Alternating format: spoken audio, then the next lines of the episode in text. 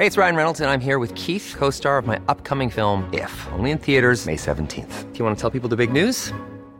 All right, I'll do. Sign up now and you'll get unlimited for $15 a month in six months of Paramount Plus Essential Plan on us. Mintmobile.com slash switch.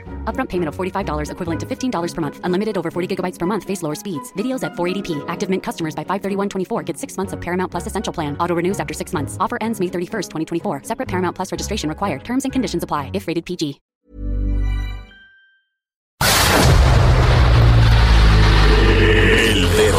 En la llaga. Había una vez un mundo en el que nadie creía. Un país de historias inexplicables. Una nación con personajes asombrosos. Santo Tomás tenía razón. Hay que ver para creer. El México increíble, las verdades que duelen, la voz de los que callan, el dedo en la llaga. Infórmate, diviértete, enójate y vuelve a empezar. El Heraldo Radio presenta El Dedo en la Llaga con Adriana Delgado.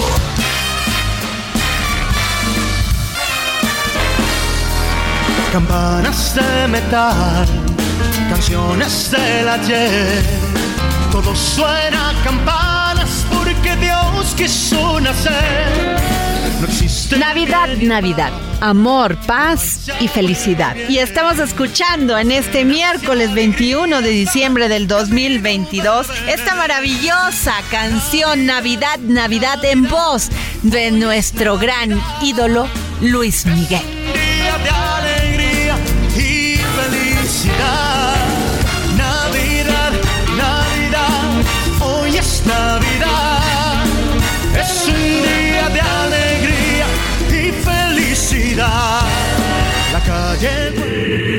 Dedo en la Llaga. En el dedo en la llaga, los cuentos que ya no se cuentan en esta Navidad. Cuento de Navidad, el cascanueces con moraleja. Érase una vez una niña a la que le regalaron un cascanueces de madera por Navidad. Cuando llegó la noche todos los juguetes cobraron vida. Algunos malvados, como el rey de los ratones, comenzaron a librar una batalla entre juguetes, pero finalmente la pequeña y el cascanueces salen victoriosos y este se transforma en un bello príncipe. Viajan al reino de las hadas donde el príncipe y el hada bailan una preciosa danza y la niña vuelve a su mundo real.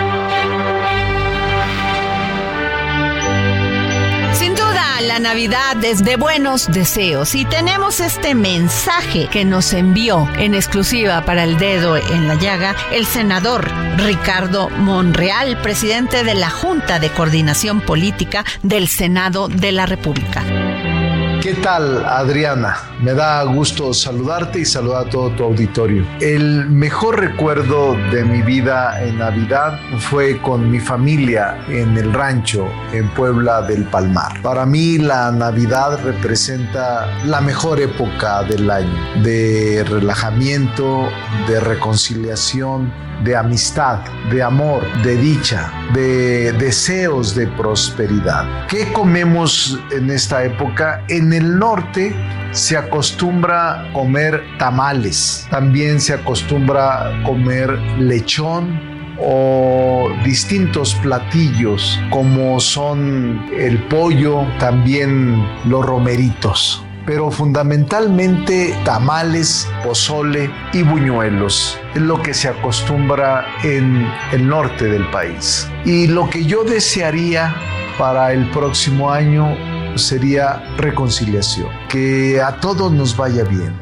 que todos eh, disfrutemos de lo que está pasando en nuestra vida y que seamos felices. Me parece que el próximo año tenemos que cargar las pilas de nuestra vida, llenarnos de esperanza, de fe, llenarnos de dicha y tratar de hacer mejor las cosas que este año. Deseo que a todos les vaya bien, que a todos nos ayude Dios y que todos busquemos y encontremos la felicidad. Enhorabuena, saludos Adriana Delgado. Feliz Navidad para ti y para todos los tuyos.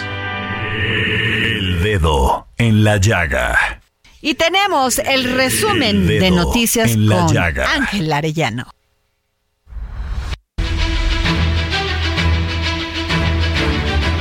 Así es, Adriana, muy buenas tardes. Gracias a usted por sintonizarnos hoy, miércoles 21 de diciembre. Y vamos con las noticias. Agentes de la Policía de Investigación de la Fiscalía de la Ciudad de México detuvieron a un cuarto presunto implicado en el asesinato de Andrés y Jorge Tirado, quienes fueron hallados sin vida el domingo pasado dentro de un inmueble allá en la colonia Roma Norte. Vamos con Carlos Navarro, quien nos da los detalles. Adelante, Carlos, buenas tardes. Buenas tardes, Ángel. Te saludo con gusto aquí al auditorio y te comento que avanzan las investigaciones en este lamentable triple homicidio que se cometió el fin de semana en la colonia Roma. En este caso, un sujeto relacionado con este delito en la colonia Roma fue detenido por elementos de la Fiscalía Capitalina. En seguimiento a la investigación de detectives de la Policía de Investigación, se detuvo en flagrancia este hombre por su probable participación en la comisión del delito contra la salud en su modalidad de narcomenudeo. Comentarle a nuestro escuchas Ángel, que de acuerdo con la indagatoria de la Fiscalía, dicha persona podría estar relacionada con los hechos ocurridos el pasado fin de semana en un inmueble ubicado sobre la calle Medellín, donde tres hombres, entre ellos un adulto mayor, fueron privados de la vida. Derivado de las primeras diligencias llevadas a cabo en el lugar de los hechos por parte del personal de la Coordinación General de Investigación por estos y servicios periciales, fue posible buscar, y escuchemos con atención, que esa persona eh, dormía en este lugar y podía estar relacionado con los tres sujetos que ya fueron detenidos en el mismo lugar por las autoridades correspondientes. Así es que vamos a estar pendientes, Ángel, poco a poco van armando las autoridades ese rompecabezas para determinar que posiblemente el móvil, uno de los móviles fue el delito de despojo, ya que la familia de, eh, de, de los hermanos Cuidado ocupaba este inmueble, ya que una enfermera que cuidaba a una persona que era propietaria, eh, falleció en mayo, quería adueñarse de ese inmueble. Vamos a estar pendientes de este caso, Ángel. Así es, Carlos, te agradezco mucho tu reporte. Hasta luego, buenas Hasta tardes. luego, Carlos Navarro, buenas tardes. El presidente de Ucrania, Volodymyr Zelensky, realiza este miércoles una visita a los Estados Unidos, aprovechando su primer viaje fuera de su país desde que fue invadido hace 300 días para movilizar a su principal socio internacional en favor de ayuda militar y económica sostenida. El viaje organizado en secreto la semana pasada por un funcionario estadounidense y también por ucranianos entraña grandes riesgos. Tras llegar a Polonia en tren, Zelensky voló a Washington a bordo de un avión militar estadounidense. Es la información por el momento, más adelante tendremos más, pero le dejo en compañía de Adriana Delgado. El dedo en la llaga.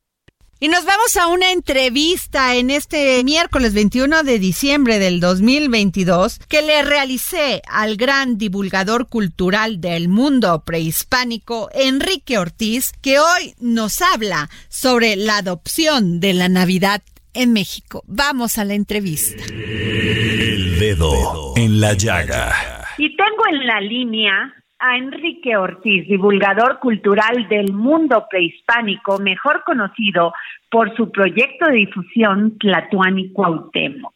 Y hashtag soy su fan. Y bueno, es que en estos días la Navidad es sinónimo de buenos sentimientos, de reencuentros con familiares y amigos, de espléndidas cenas, decoración luminosa, posada, piñatas, villancicos y muy buenos deseos. Pero esto tiene un origen, no solamente en el viejo continente, sino, querido Enrique, deseo que nos expliques a tus radioescuchas y fans del dedo en la llaga, cómo es que se transforma la Navidad que viene de Europa a México. Sí, efectivamente. Bueno, eh, es importante mencionar que toda esta tradición, ¿no? De la Navidad, todos estos festejos, pues son importados desde Europa, como tú bien dijiste, Adriana. Eh, recordemos, por ejemplo, el origen de las posadas, ¿no? Que sabemos que en 1587, en el convento de Acolman, el fraile Diego de Soria hizo nueve misas de aguinaldo. ¿Que ¿En qué se basaba una misa de aguinaldo? Pues bueno, congregaban a los indígenas de la región para eh, cantar eh, pues alabanzas, alabanzas a lo que era Jesús, María, a los santos y se les daba también comida, ¿no? También se les daba comida, por eso se llama de aguinaldo.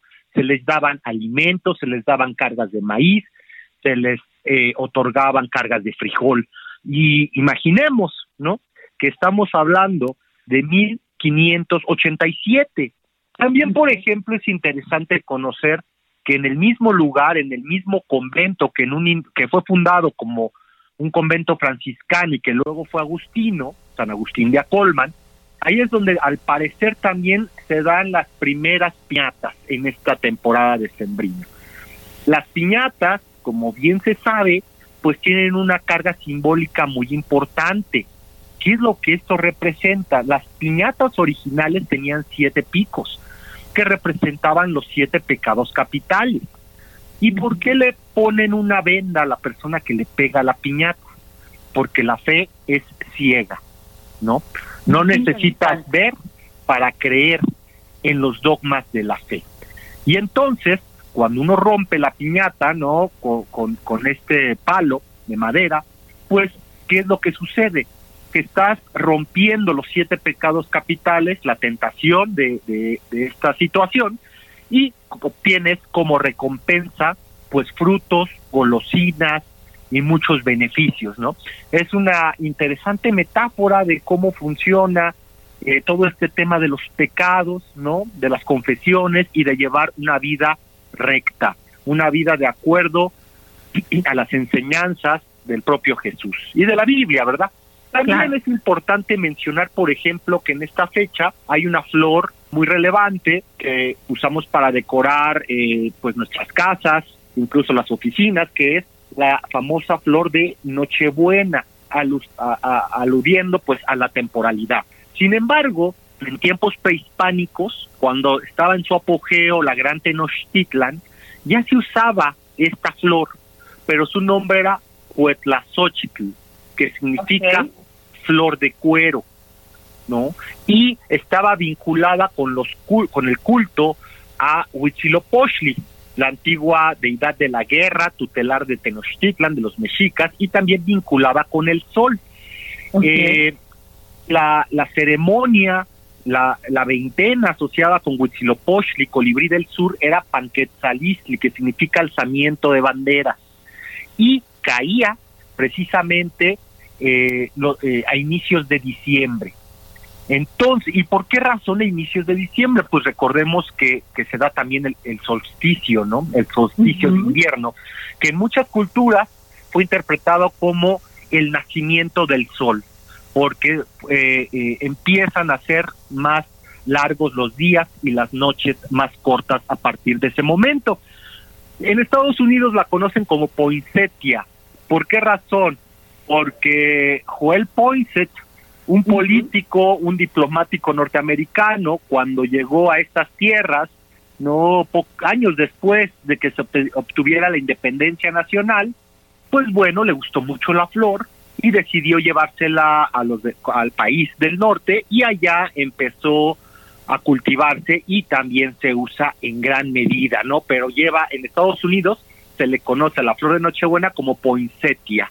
Ahora, Enrique, entendemos todo este proceso de evangelización y también entendemos el tema del sincretismo, ¿no? Como los españoles, pues nos impusieron su religión. Sin embargo, no todo es como ahora los grandes historiadores se lanzan o los grandes políticos se lanzan a decir que todo fue malo. Yo creo que finalmente también tenían ese deseo de que hubiese buenas personas, que fuéramos mejores seres humanos. Yo te quiero preguntar, el tema de festejar esto, dar posada, que eso finalmente también viene de estas culturas europeas, pero todo este tema de las toda la fruta en las piñatas, la rama en Veracruz, ¿cuál es el origen? Pues bueno, eh, obviamente como tú bien dices, ¿no? Es un sincretismo en el sentido en el que se están usando pues algunos ingredientes que ya estaban presentes en estas tierras, por ejemplo, como el cacahuate, el cacahuate se consumía aquí antes de la llegada de los españoles, pero también eh, de frutas que son originarias de eh, o que llegaron a través del viejo continente, por ejemplo, Adriana, tú sabías que era una tradición que en los patios de los claustros de los primeros frailes que llegaron a estas tierras se sembraban cítricos, árboles de limones, mandarinas y naranjas. ¿Y eso por qué? Tú te preguntarás, ¿no? Es porque recordemos que el viaje desde España hasta lo que era la Ciudad de México, o al menos hasta el puerto de Veracruz, pues podía demorar eh, dos meses, ¿no? Y como las frutas que llevaban a bordo se, se, descomponían, pues empezaba a afectar a las personas, a los viajeros, lo que conocemos como escorbuto, que es una falta de vitamina C. Entonces, lo primero que hacía los frailes cuando recibían a un viajero que llegaba del viejo continente, pues era precisamente darle cítricos, ¿no? Y estos cítricos, reitero, pues estaban en los claustros de los conventos del siglo XVI, XVII, y de ahí es que eh, se integren directamente a todas estas eh, rituales, a todas estas fiestas religiosas decembrinas, ¿no? Porque era lo que tenían a la mano, era lo que tenían a la mano, ¿no? Eh, las mandarinas, las naranjas, principalmente. O sea, seguramente desde aquel, desde el siglo XVI ya se, se degustaban, degustaban lo que era esta, estas frutas. En diciembre también es importante mencionar, por ejemplo, los nacimientos, ¿no? Los nacimientos de dónde vienen. Pues sabemos que en el invierno de 1223 es cuando Francisco de Asís, en lo que actualmente es la provincia de Rieti, Italia, es donde se hace la primera representación de un nacimiento, pero eran nacimientos vivientes. ¿A qué me refiero con esto? Eran personas. Eh, o sea, el niño Jesús en realidad no estaba hecho de madera o de piedra o de cerámica, sino que era un bebé y se le vestía a, la usanza de aquellos tiempos, también se contrataba una pareja y sabemos que incluso San Francisco por ahí consiguió también un buey y un burro, ¿no? Para darle este sentido, ¿no? Eh, al nacimiento. No sería ya hasta el siglo XIV, XIV, XV que empezaron a hacerse los primeros nacimientos ya de barro, de cerámica y de madera. Y bueno, llegamos, llegó finalmente esta tradición a México y aquí, pues, como tú bien sabes, tenemos una gran cantidad de nacimientos regionales que van desde hojalata, que van desde textiles, también incluso yo he visto que hay hasta de Talavera en lo que es la zona de Puebla. Y maravillosas las artesanías, ¿no? Y siempre, y siempre maravillosas. También un dato bien interesante, el árbol de Navidad, ¿no? El árbol de Navidad, ¿de dónde llega? Pues bueno, esta, el árbol de Navidad en gran medida es una tradición anglosajona, ¿no? más que del sur de Europa. Y por ejemplo, sabemos que Maximiliano de Habsburgo colocó en el castillo de Chapultepec en 1864 un árbol de Navidad, lo que asombró a todos los visitantes, a toda la corte, a todo este grupo de conservadores, ¿no? Incluso al arzobispo que asistió a este gran baile, a este banquete. Yo te quiero hacer una pregunta. En la región Totonaca, en Veracruz, el niño Dios es muy respetado, es muy querido. Incluso muchas artesanías o tradiciones en Veracruz ponen al niño Dios a gata sobre un petate rodeado de juguetes típicos mexicanos como el trompo y el valero. Interesante, ¿no?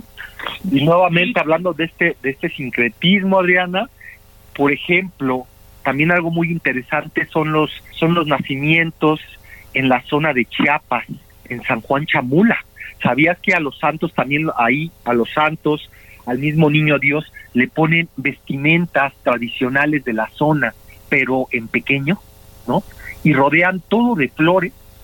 Entonces también estamos hablando de esta diversidad cultural que con el paso de los siglos se va enriqueciendo. Y fíjate qué interesante, independientemente que trajeron estos nacimientos, la cultura de nuestros antepasados le daba un gran valor al niño Dios. Incluso los festejos de acostar al niño Dios vienen siendo más importantes que toda la celebración en sí. Sí, efectivamente, ¿no? Y también todo el tema de vestirlo, ¿no?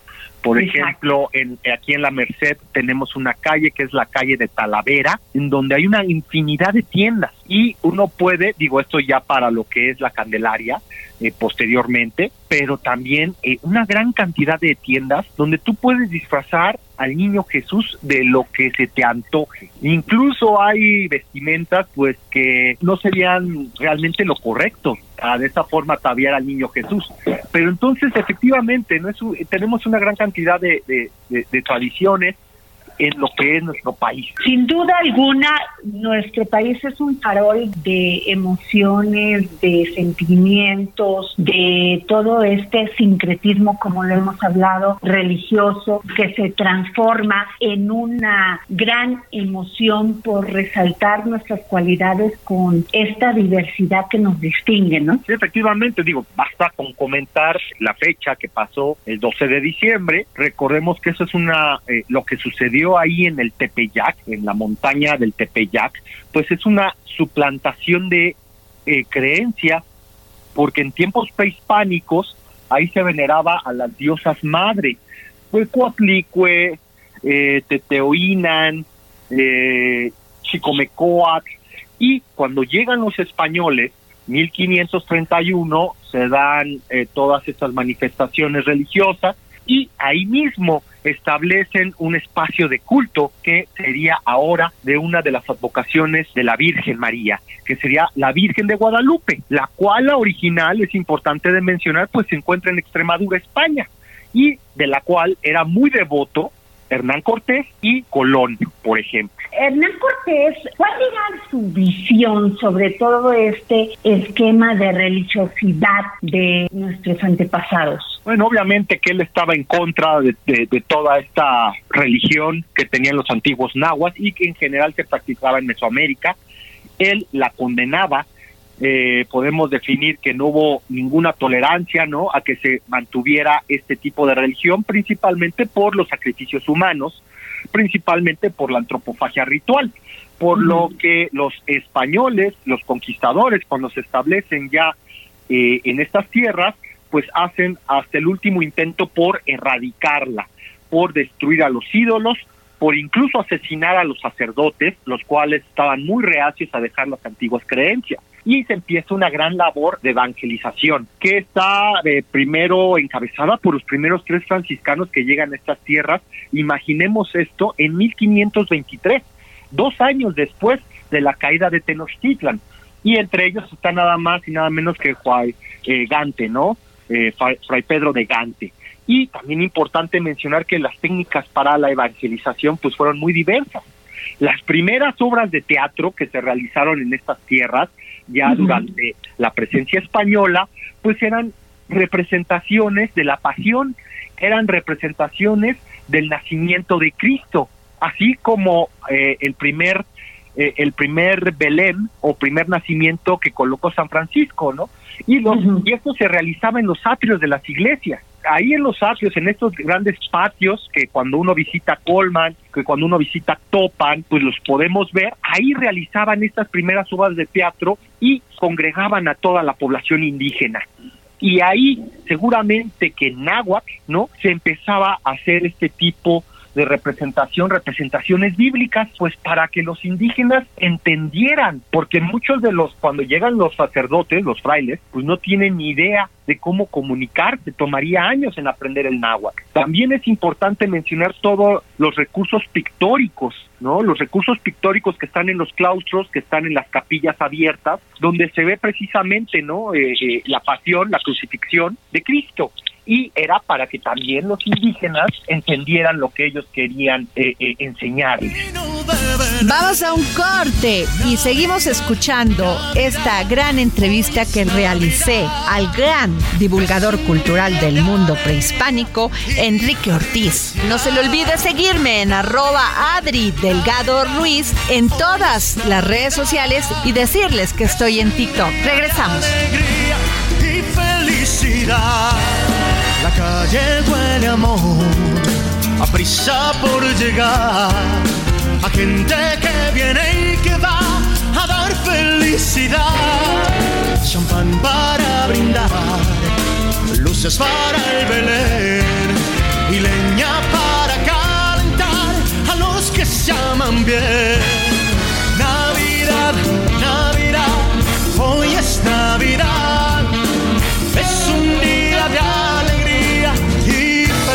cidade.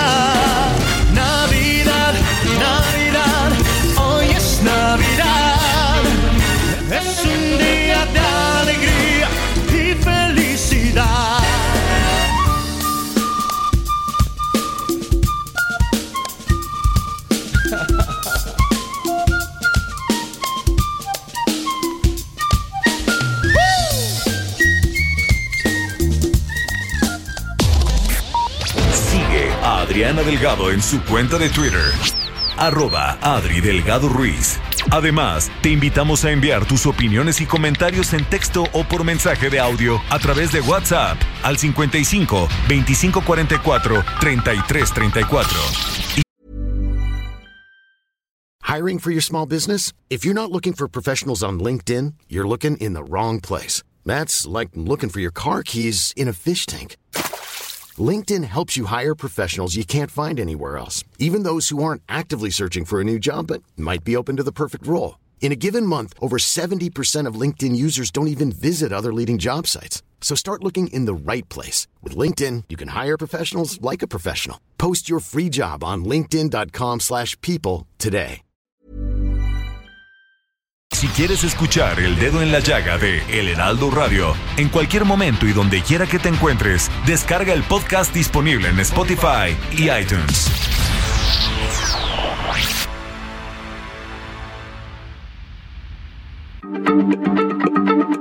Heraldo Radio, la H se lee, se comparte, se ve y ahora también se escucha.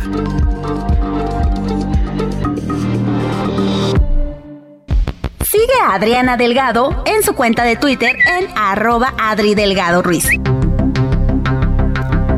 Como siempre, Ford Andrade La Viga te trae las mejores ofertas y ahora te ofrece dos unidades únicas en México, una Ford Expedition 2022 o una Ford Expedition Limited 2022, ambas de blindaje nivel 5. Entrega inmediata. Llámanos al 55 2128 4071 o visítanos en Calzada de la Viga 1880, Mexicalcingo Ixtapalapa, código postal 09099, Ciudad de México. Adriana Delgado entrevista en exclusiva al director del Museo Nacional de Antropología, el doctor Antonio Saborit García Peña. El tema de la tecnología, doctor. ¿Cuál de llega a todos? pues eh, las redes, el internet, todo esto, ¿llega a ser un apoyo para la cultura o llega a ser también un elemento disruptor? A ver, el- ha transformado radicalmente la investigación, pero radicalmente. Yo creo que no nos hemos, no nos hemos puesto a pensar detenidamente el calado de, de- de- de esta transformación. Hablo como investigador, es algo fuera de serie. Jueves, 11 de la noche, El Dedo en la Llaga, Heraldo Televisión. Regresamos del corte. No se pierdan esta gran entrevista que le realicé al doctor Antonio Saborit García Peña, director del Museo Nacional de Antropología. Dedo en la Llaga.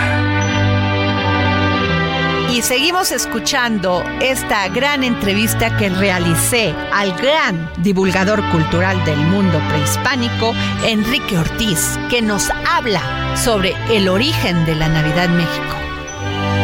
Enrique, en el siglo XIX, durante el breve reinado de Maximiliano de Habsburgo, se introdujo el hábito de decorar el árbol. Esta tradición pues tendría una gran interrupción después de su fusilamiento, ya que todas estas costumbres establecidas por Maximiliano pues eran eh, quien las practicaba pues era un símbolo de desprestigio. Y luego Miguel Negrete en 1878, quien era rival de Porfirio Díaz, adorna un enorme árbol de forma tan espectacular que se ganó pues los elogios de todos los habitantes de la Ciudad de México. Y Porfirio Díaz pues traía todo este amor por las costumbres francesas. Sí, efectivamente, eh, toma fuerza, toma fuerza la el colocar el famoso árbol de Navidad durante el porfiriato, como tú bien dices, Miguel Negrete en el, en el 1878 coloca un árbol de Navidad,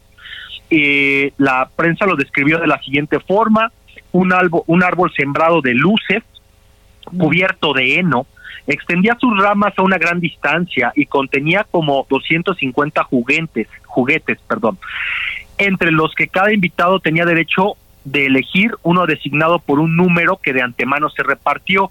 Los objetos consistían en juguetes de muy buen gusto y lujo, pues que estamos hablando de que prácticamente se hizo una rifa de juguetes, una rifa navideña, y como tú bien dices, recordemos que durante el porfiriato y eh, bajo la influencia de su esposa, Carmen Romero Rubio, eh, Porfirio Díaz empieza a eh, importar muchísimos elementos de lo que es la Francia de la época, ¿no? desde la moda, desde las tiendas departamentales, desde incluso pues eh, mantener esta tradición europea, ¿no? De, principalmente del norte de Europa de colocar lo que era un árbol de Navidad y bueno, así va pasando esta tradición con aportes también de San Francisco de Asís, como es el famoso nacimiento que también colocamos al pie del árbol en estos tiempos. ¿Cómo celebraban Enrique Tlatuán y Cuauhtémoc? ¿Cómo celebraban los mayas? Porque ya hablamos de los aztecas, hablamos de los totonacas. ¿Cómo celebraban los mayas la Navidad? La realidad es que en todas las culturas mesoamericanas, siempre, bueno, lo que la parte del año donde se presenta el solsticio de invierno era un momento de celebración de gran importancia, porque es cuando ellos creían que era el renacimiento solar, era el renacimiento del sol. Y obviamente incluso también no solo en Mesoamérica, sino también en la propia Europa.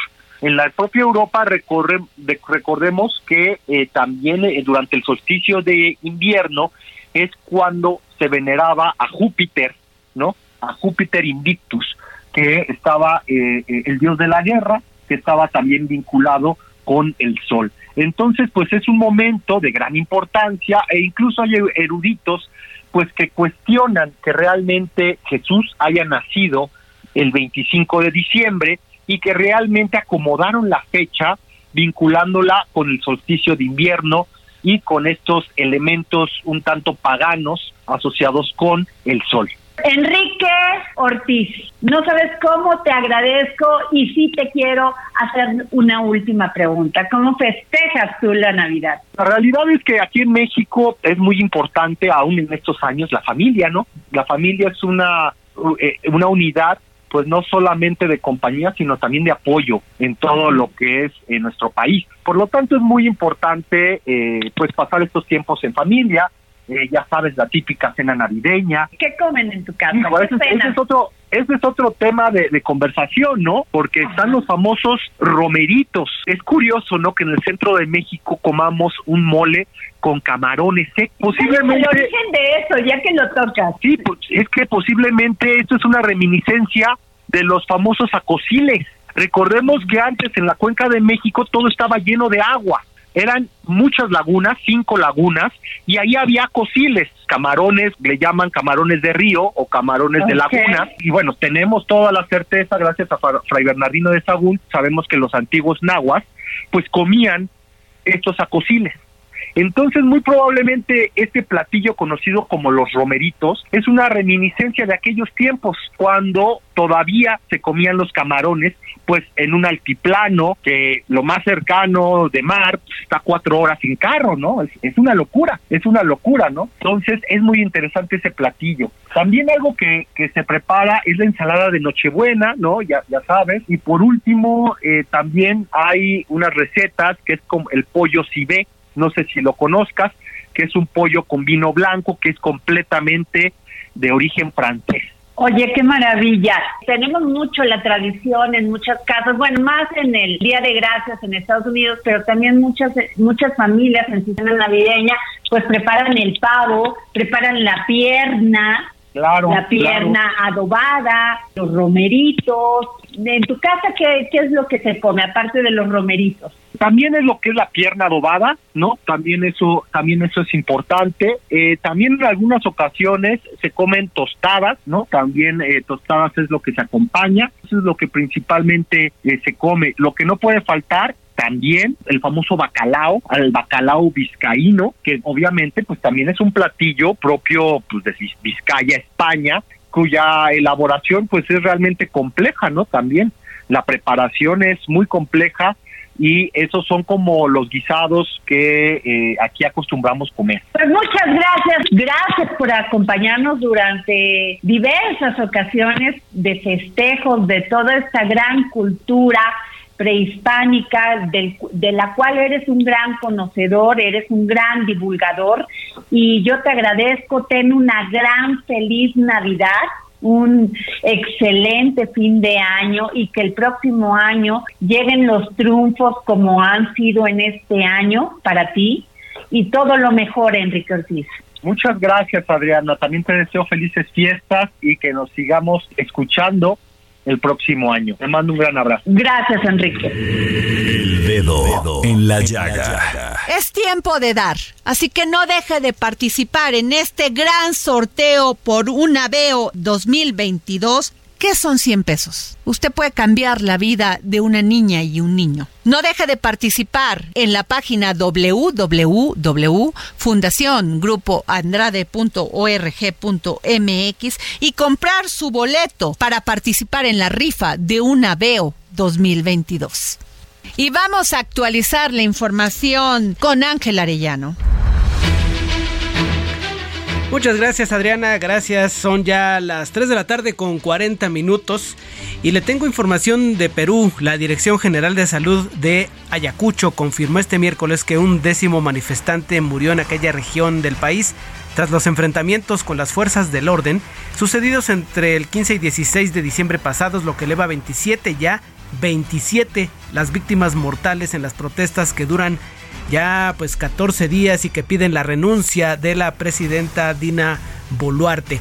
A la fecha tenemos el registro de 72 heridos, de los cuales se confirmaron 10 fallecidos, 54 altas y 8 hospitalizados, dijo un funcionario de aquella región, pero ya se suman 27 los fallecimientos. Y aquí en el dedo en la llaga buscamos la opinión de la embajadora Marta Bárcena para entender qué es lo que pasa. Adriana Delgado le pidió que la experimentada diplomática diera su punto de vista para ayudarnos a, entender qué es lo que está pasando en Perú y qué postura está asumiendo el gobierno de México. Vamos a escucharla. Buenas tardes Adriana y buenas tardes al auditorio del Heraldo Radio. La situación en Perú se complica día con día con bloqueos y protestas masivas de muertos. Pero ¿qué pasa en el Perú y cuál es la posición de México al respecto? Mira, Adriana, lo que pasa en el Perú es que desde que inició su mandato en julio del 2021, Pedro Castillo fue un presidente muy débil, puesto que no tenía un partido propio, sino que fue el candidato de un partido encabezado por Vladimir Cerrón, que estaba incapacitado para competir por la presidencia. El sistema semipresidencial del Perú que autoriza o elige a un presidente por votación popular y a un primer ministro que tiene que ser ratificado por el Congreso a petición del presidente, es un sistema que per se lleva a la inestabilidad política. En el caso del gobierno de Castillo, esta inestabilidad fue muchísimo mayor.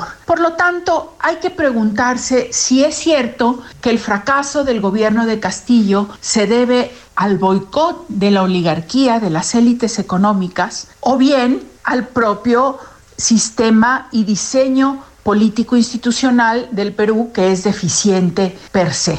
Yo creo que es una mezcla de los dos temas, pero sobre todo el segundo, un diseño institucional que conlleva en sí la semilla de la inestabilidad. ¿Y por qué digo esto? Porque los últimos ocho presidentes del Perú han terminado su mandato o renunciando o destituidos, y varios de ellos de la misma manera y con el mismo proceso que ahora se le siguió a Pedro Castillo. La vacancia por la llamada incapacidad moral que está en la constitución del Perú desde el siglo XIX. Luego entonces pensar que esta vacancia y esta destitución de Castillo es solamente una lucha contra él es una premisa equivocada.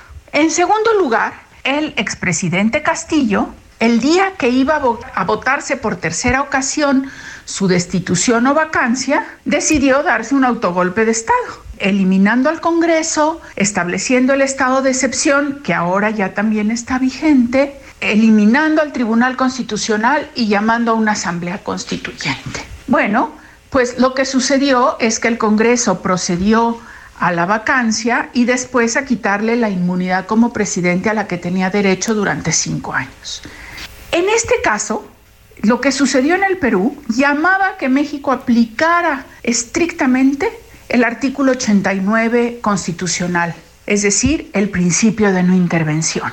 Y en el caso de en la nueva presidencia o de las nuevas autoridades del Perú a que México se abstuviera de hacer un juicio de reconocimiento o desconocimiento del mismo. Y eso es la doctrina Estrada, Adriana. Es decir, México ni desconoce ni reconoce un gobierno, se limita a mantener a sus agentes diplomáticos o a retirarlos.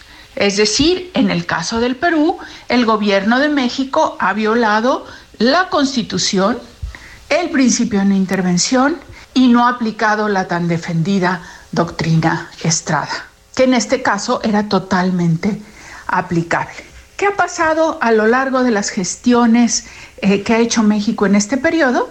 Pues que el gobierno del Perú ha declarado que la posición de México del presidente López Obrador, del secretario Marcelo Ebrard y del embajador de México en Perú, Pablo Morroy, ha sido intervencionista. Y esta posición de México y de otros países tampoco está coadyuvando a la solución de los problemas internos del Perú, que corresponde solamente a los peruanos solucionar. Así pues, lo mejor en este momento sería la prudencia, la discreción, el tener diálogos discretos sin una diplomacia del megáfono. Muchas gracias, Adriana, y saludos al auditorio. Pues ahí el interesante comentario y sobre todo pues una explicación muy clara de lo que está ocurriendo en Perú.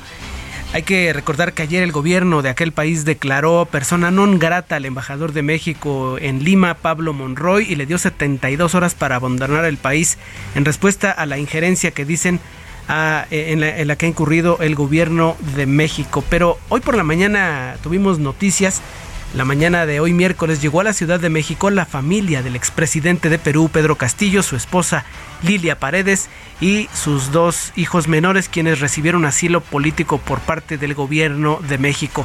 De los detalles nos entera Noemí Gutiérrez, quien está ya en la línea y a quien saludo con gusto. ¿Cómo te va Noemí? Buenas tardes. Hola Ángel, muy buenas tardes. Pues como sí bien comentas hoy, esta mañana a las 6.51 de la mañana llegó en el vuelo de Aeroméxico AM19 la familia del expresidente de Perú, Pedro Castillo, su esposa Lilia Paredes y sus dos hijos menores, pues quien recibieron asilo político por parte del gobierno de México. En este vuelo no llegó el embajador de México en Perú, Pablo Monroy, que fue declarado persona no grata en ese país y se le estableció un plazo de 72 horas para salir de Lima.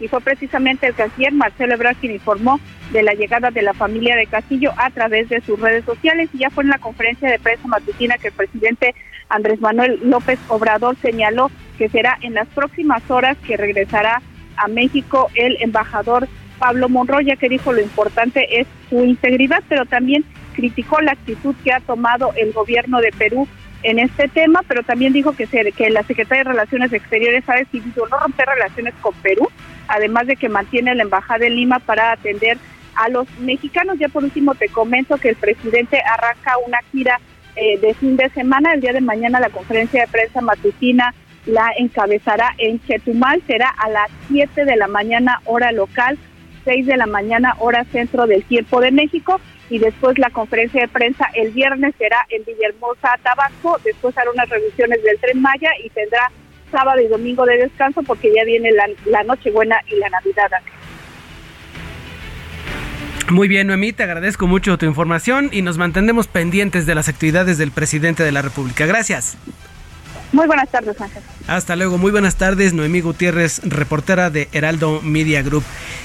La Secretaría de Desarrollo Económico de la Ciudad de México informó que en el último mes de este año se va a generar una derrama económica de 36.334 millones de pesos ello derivado de las festividades navideñas y de fin de año que pues ya sabe ahorita son horas de ir a comprar todo para estar ya preparados hacia el fin de semana, pero nunca, nunca falta que se olvide algo el propio sábado en la tarde, noche y córrele, córrele, que si el pan, que si nadie compró los refrescos, que la crema, ya no hay crema en la tienda y andamos buscando por todos lados. Los intercambios también es algo que pues suele ser una mercancía muy, muy buscada en estas fechas, intercambios de regalos, a usted le dicen, oye, un intercambio, ya, ya, te tocó darle a no sé quién y pues los que uno, uno hace pues ya de, de gran cariño para nuestros familiares, así que venta de flor de Nochebuena es otro de los rubros que espera el gobierno capitalino sean una buena una buena cantidad de dinero la que se erogue por ello. Celebraciones religiosas hasta hay que ir a misa ya sabe que todo esto es agradecimiento y nos vamos con Gerardo Galicia, quien precisamente está en una zona donde están con todo, con estos festejos navideños. Adelante Gerardo, ¿dónde estás? Justo en el corazón de la alcaldía de Iztapalapa, mi querido Ángel, excelente tarde amigos del Heraldo Radio, porque en este punto se ha inaugurado ya el árbol de Navidad más grande de México, mide 42 metros de altura, tiene 180 mil luces eh, que lo están engalanando y prácticamente lo hace visible desde distintos puntos ah, de la capital. Pero eso no es todo, también se han colocado otras atracciones, entre ellas un nacimiento gigante, está el Niño Dios gigante que mide 5 metros de altura y pesa media tonelada y estará abierto completamente de manera gratis para que se puedan tomar una fotografía. Incluso también hay tobogán de hielo y es precisamente ese tobogán lo que más está llamando la atención, sobre todo para los eh, pequeñines y jóvenes que están disfrutando de sus vacaciones decembrinas. Las atracciones están completamente abiertas desde el mediodía hasta las 9 de la noche, así que todavía están a tiempo si es que deciden disfrutar parte de sus vacaciones precisamente en esta la zona oriente de la capital. El acceso completamente gratuito y van a poder disfrutar de todas estas atracciones. Por lo pronto, el reporte y por supuesto seguimos muy pendientes. Muy bien, Gerardo, te agradezco mucho tu reporte. Hasta luego. Hasta luego, Gerardo Galicia. Este miércoles 21 de diciembre, pues prácticamente ya está entrando el invierno. Es el solsticio de invierno en el hemisferio norte, momento en que podemos observar el día más corto del año y la noche más larga de este 2022. Si bien esta fecha marca como cada año la entrada del invierno, no siempre ocurre el día 21, debido a que el día y la hora varían porque el tiempo que tarda el sol en reaparecer en el mismo lugar visto desde la Tierra, conocido como el año solar, no, pues, coincide exactamente con este calendario. Para este 2022, el solsticio de invierno se prevé que entre a las 15:48, o sea que tenemos tres minutos que acaba de ocurrir. 21 de diciembre, la fecha indicada para que comience este invierno. Hasta aquí la información, yo lo dejo en compañía de Adriana Delgado. Continúe aquí en El Dedo en la Llaga. Y para hablar de comer y beber bien durante estas fiestas decembrinas, ¿quién más? Que Miriam Lira, editora de la sección Gastrolab en el Heraldo de México, que hoy nos trae una deliciosa receta para estas fechas decembrinas. Escuchemos. Hola, ¿qué tal Adri? Amigos del dedo en la llaga, en esta época decembrina todo es gozo y grandes comilonas, pero cuando hablamos de postres hay que tener claro que no todo es panetone, por lo que hoy vamos a conocer cinco postres navideños europeos que probablemente no conocían. Algunos postres comunes en este lado del mundo son el panetone, el tronco navideño y las galletas de jengibre. Sin embargo, más allá de todo esto, existen algunas otras delicias que si bien no son tan conocidas, son deliciosas. Así que si tienes oportunidad, deberías de probarlos. El primero son las galletitas suizas, que para este país la Navidad tiene un sabor dorado, mantecoso y alimonado, justo como estas galletas, las cuales tienen forma de arbolitos navideños, campanas, corazones y hasta estrellas. Sin embargo, no son muy populares y conocidas en otros lugares del mundo. El segundo postre son los fritules croatas. Estas frituras son una versión de los buñuelos tradicionales y se preparan con una masa básica de levadura a la que se le añade huevos, harina, leche, mantequilla y azúcar. A menudo hay otras variedades de fritules que pueden llevar pasas, manzana rallada y hasta yogurt. La siguiente delicia es la potica, que originaria de Eslovenia se sirve sobre todo durante las festividades como la Navidad y también en Semana Santa. Se remonta al siglo XVI y se trata de un brioche enrollado que se puede rellenar. Los sabores más comunes son de nuez, de estragón, miel y algarroba. ¿A poco no se les antojó? El Tututru de Finlandia se traduce como una tarta navideña, pues Joulu significa Navidad y Tortu tarta, que está hecha con hojaldre con forma de reguilete, pero en el centro tiene un corazón de mermelada de ciruelas pasa. Y el último, pero no menos delicioso, es el Mako Wiek de Polonia. Este postre es sumamente parecido al brioche relleno y al tronco navideño, sin embargo es un pastel similar al strudel y es uno de los postres más populares de Polonia. Se hace con relleno a base de semillas de amapola molidas, miel, pasitas y mantequilla. Para ustedes, ¿cuáles son los mejores postres de esta temporada? Cuéntenos a través de las redes sociales arroba heraldo gastrolab en Instagram y ya saben, si quieren algunas recetas, tips para platos dulces en estas fiestas decembrinas, por supuesto los esperamos en gastrolabweb.com. Yo soy Miriam Lira y por supuesto nos escuchamos el día de mañana aquí en El Dedo en la Llaga. No existe el bien y el mal, el mal se ha vuelto bien. Las penas Y esto fue todo en este dedo en la llaga navideño. Gracias por escucharnos en este miércoles 21 de diciembre del 2022. Es un día de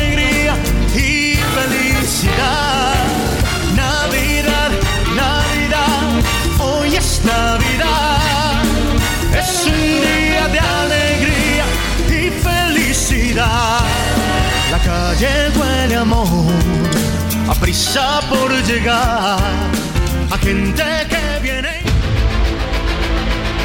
El Heraldo Radio presentó El Dedo en la Llaga con Adriana Delgado.